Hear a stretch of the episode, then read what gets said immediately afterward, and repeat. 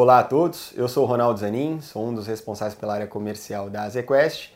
Estamos aqui gravando o podcast referente ao mês de agosto, focado na área de ações. Estamos com o Eduardo Carlier, um dos responsáveis pela gestão de todos os nossos fundos de ações aqui na ZQuest.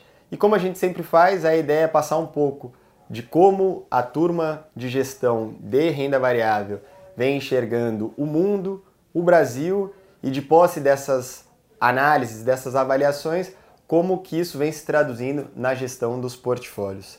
Edu, obrigado mais uma vez aí pela presença. Sempre Eu queria prazer. começar te pedindo ou pedindo a tua opinião a respeito do mundo e depois na sequência Brasil. Que bom, né? Uma pergunta fácil, né, Ronaldo? É. Mas acho que vou tentar sumarizar aqui o máximo possível. A gente está rodando com a bolsa perto de 110 mil, tentar encaixar o- cada bloco em cima do que a gente está vendo. Para ser mais conciso, eu acho que a discussão com relação ao Fed continua muito importante. O mercado está dividido nesse momento entre 75 a mais ou seus 50. A comunicação tem feito muito preço ao longo do tempo, tanto para o lado positivo, quando ele dá um tom mais ah, mais, com, mais comedido, tanto para o lado negativo, quando ele acaba sendo mais hawkish. Ah, ele, ele tem feito muito preço. É bom dizer que ele fez preço para o lado positivo recentemente, ah, no mês em que a gente viu a recuperação da Bolsa, e a Bolsa, ah, com relação ao call do Fed, também deu uma amenizada, porque tem essa dúvida ainda dos 75. Então, acho que é mais um obstáculo para passar, o mercado está muito nervoso com isso, como é esperado, ah, mas eu acho que a gente ainda está numa trajetória aqui em que, o- que os mercados, depois de uma recuperação, pode ceder um pouco. A China foi para o lado negativo das expectativas ao longo do tempo, o problema lá está reforçado com relação à à Covid, apesar de não ter muitos casos, nem muitos casos de morte lá, a política continua a mesma e isso freou um pouco mais assim na, na- tendência dos últimos dois meses o call de crescimento chinês. Soma-se ao call de Covid na China um efeito de- de temperatura que a gente viu tanto na Europa quanto nos Estados Unidos, até mesmo aqui em alguns casos. Assim, você teve uma, uma temperatura muito alta, uma seca muito pronunciada, principalmente na Europa, ah, em algum caso lá nos Estados, no norte dos Estados Unidos e também na China, que gerou um- também um pouco de déficit na, na produção de energia. Então a gente, somado ao problema de Covid, mais o problema de, de, de China, os estímulos que, a, que o governo lá tem apresentado ainda não su- são suficientes para você criar uma trajetória de recuperação muito robusta para esse ano. Então acho que o call de recuperação da, da, economia chinesa ela vai ser rolado, já está sendo rolado para o ano que vem e obviamente medido com relação a esses fatores que eu comentei. Então assim acho que a esperança de que a China seja um ah, um motor de crescimento global para o ano que vem, ela está postergada, mas ainda não é, ah, você não está entregando essa perspectiva para o ano que vem. A única que a demora dessa recuperação, dado o que aconteceu lá, ela va- vai levar mais tempo. Na Europa, eu acho que é o lugar mais crítico hoje, porque além de tudo, você tem uma crise que está mais contaminada pelos efeitos da guerra da Rússia, e isso já bate na energia. Então você tem uma, assim, uma amálgama de, de componentes para discutir commodities, principalmente energia, ah, muito tensa, né? A parte de demanda sendo revisada por China e Europa, a parte de, ah, de oferta ainda muito estreita, mas podendo vir ah, volumes de petróleo ainda do Irã e do Iraque que estão sendo negociados. Então, assim, a parte de, de commodities, você ainda está numa, num- numa tentativa de racionalização fundamental complicada no curto prazo. Você está revisando demanda para baixo com uma oferta muito restrita. Então, a oferta ela deveria segurar os preços para baixo, mas enquanto você não conseguir medir qual é o real impacto da desaceleração da China, da Europa e o efeito futuro da de taxa de juros da, dos Estados Unidos, a suspeição é de que você tem mais revisão de demanda para baixo e isso impactou o preço de commodities, ah, notadamente o preço de, de petróleo, que a gente saiu daqueles raios de 120 para estar conversando em torno de algo perto dos seus 90, até com um pouquinho mais para baixo disso.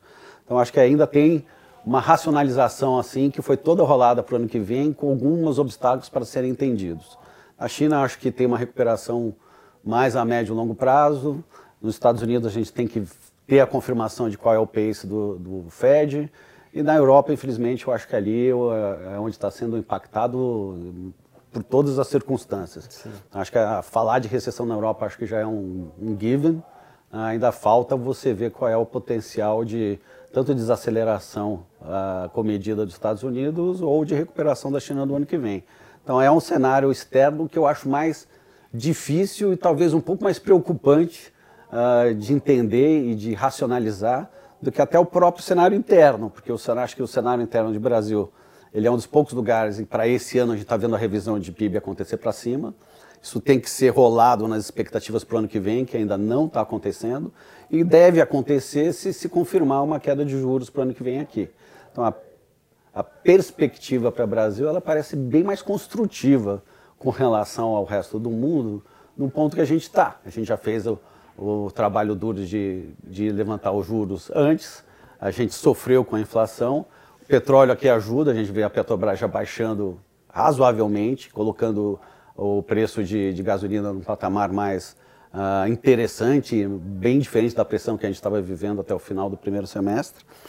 O caso aqui que no Brasil a gente tem uma definição importantíssima do lado político, que são as eleições, que a gente tem uma recuperação do, do presidente atual, só que ainda não está definido. Então a gente ainda vai conviver com um cenário que eu acho que do ponto de vista macro construtivo, só que do ponto de vista do resto, do globo e da definição eleitoral, ainda de alta volatilidade.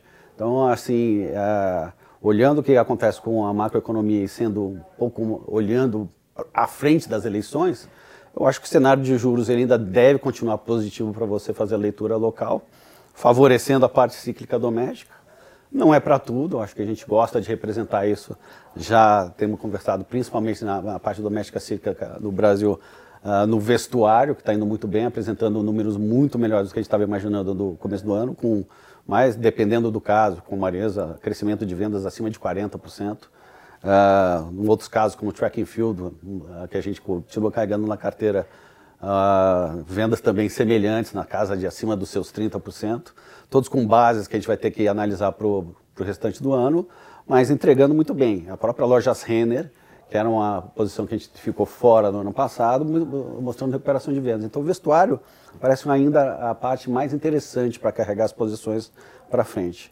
A gente gosta, da, olhando a parte de commodities, que fazendo esse, essa análise do, das componentes de demanda lá fora, a gente está num ponto de revisão de demanda para baixo. Então os preços estão caindo, mas as ações já estão refletindo preços muito interessantes, né, de, principalmente de valuation. Então você não tem um cenário, porque a revisão da demanda está difícil, mas eu diria que você tem valuation já.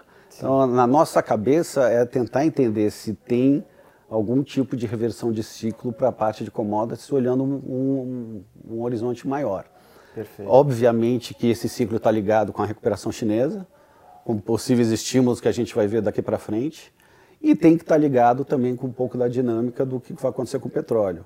Então, eu, por exemplo, no, olhando a carteira no último mês e meio, a gente se animou um pouco mais com as júniores de petróleo, que a gente está vendo um valuation entre 2 e 3 de EBITDA, que é um patamar muito baixo, e é uma compra que a gente está fazendo aos poucos, sempre sujeita a essa revisão de qual é o tamanho da volatilidade que a gente vai ver no petróleo, uh, mas, assim, comprando um pouco mais de energia, num valuation um pouco mais, bem mais barato do que a gente estava vendo no começo do ano, achando que a gente está talvez mais para próximo de um ponto de equilíbrio nos preços de energia de petróleo uh, quando a gente olha essa dinâmica no mundo.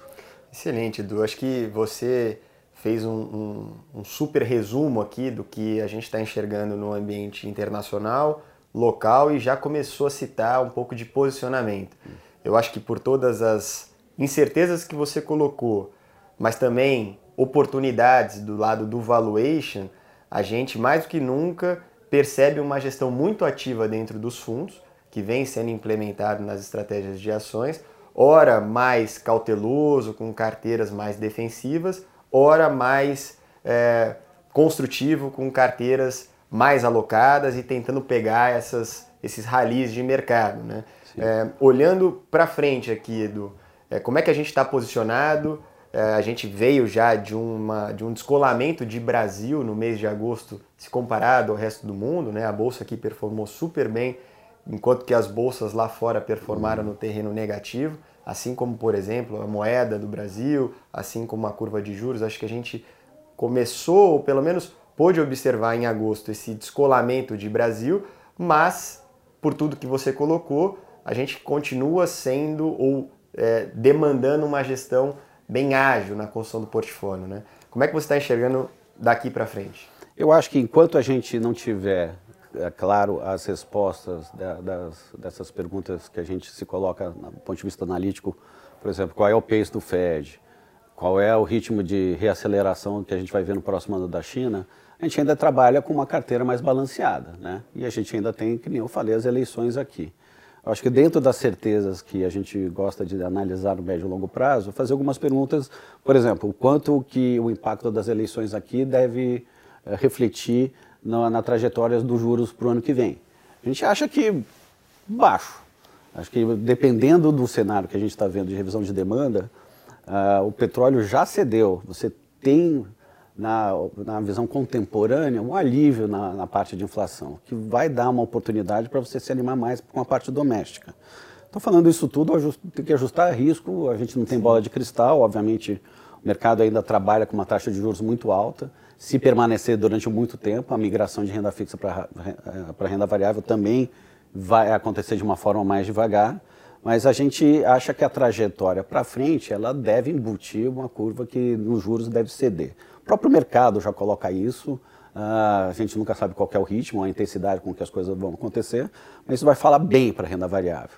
Então, na parte doméstica, ela, acho que a gente tem a chance de ser mais construtivo daqui para frente. Essa é uma parte importante da bolsa, mas para a bolsa atingir os patamares, os picos, acima dos seus 130 mil, a gente precisa também da componente externa indo bem. A gente tem mais ou menos uns 30% do Ibovespa hoje, até um pouquinho mais, que é a parte externa. Né? A Vale do Rio Doce tem perto de 15% do índice, depende da China. A parte de a Petrobras, as júniores de petróleo, elas precisam de uma dinâmica de preço de petróleo construtiva que não seja muito ameaçada para a ponta de baixo. Então, para alinhar todos os fatores, para a gente buscar o máximo de pontuação, uh, eu acho que a gente ainda não tem 100% das respostas. E isso se traduz num equilíbrio de posições.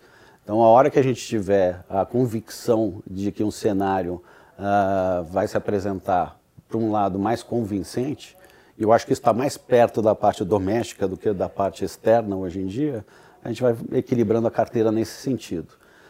E esse, essa é uma transição muito importante, porque a gente ainda não vai ver a pujança de lucros nas empresas. A gente vai estar falando de uma transição de cenário muito capitalizada pela trajetória de juros.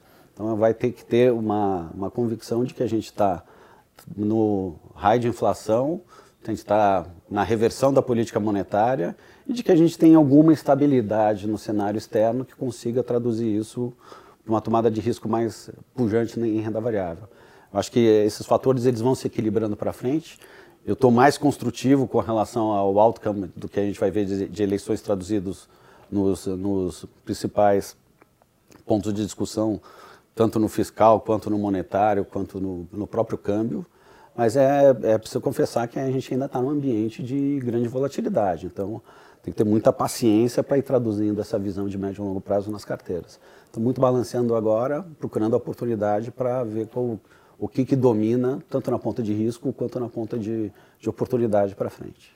Excelente, Edu. E vale destacar que dentro da estratégia de renda variável aqui da ZQuest, a gente tem diversos produtos, diversos fundos que atendem diversos perfis de investidores. Então, desde os fundos long only para o fundo long bias, fundo de valor relativo, e todos esses acho que se encaixam bem dentro de um processo de diversificação no portfólio de renda variável dos nossos investidores, dos nossos cotistas. Edu, mais algum ponto? Nenhum. Acho que, vamos lá, acho que tem um, um momento de, de definição eleitoral importante para todos os mercados, principalmente para o nosso mundo aqui. Vamos ver o que, que sai disso para a gente poder fazer uma análise mais completa na próxima gravação. Excelente. Na próxima gravação, muito provavelmente a gente já vai ter, a gente vai fazê-la pós primeiro turno. A gente já vai ter pelo menos algum direcionamento de como vai ser uh, o pós eleição e aí certamente vai ser interessante uh, já começar a tentar mapear os caminhos, principalmente para o cenário local. Pessoal, obrigado mais uma vez pela audiência. Edu, obrigado, Obrigado, mais Ronaldo. uma vez e até a próxima. Até a próxima. Tchau, tchau.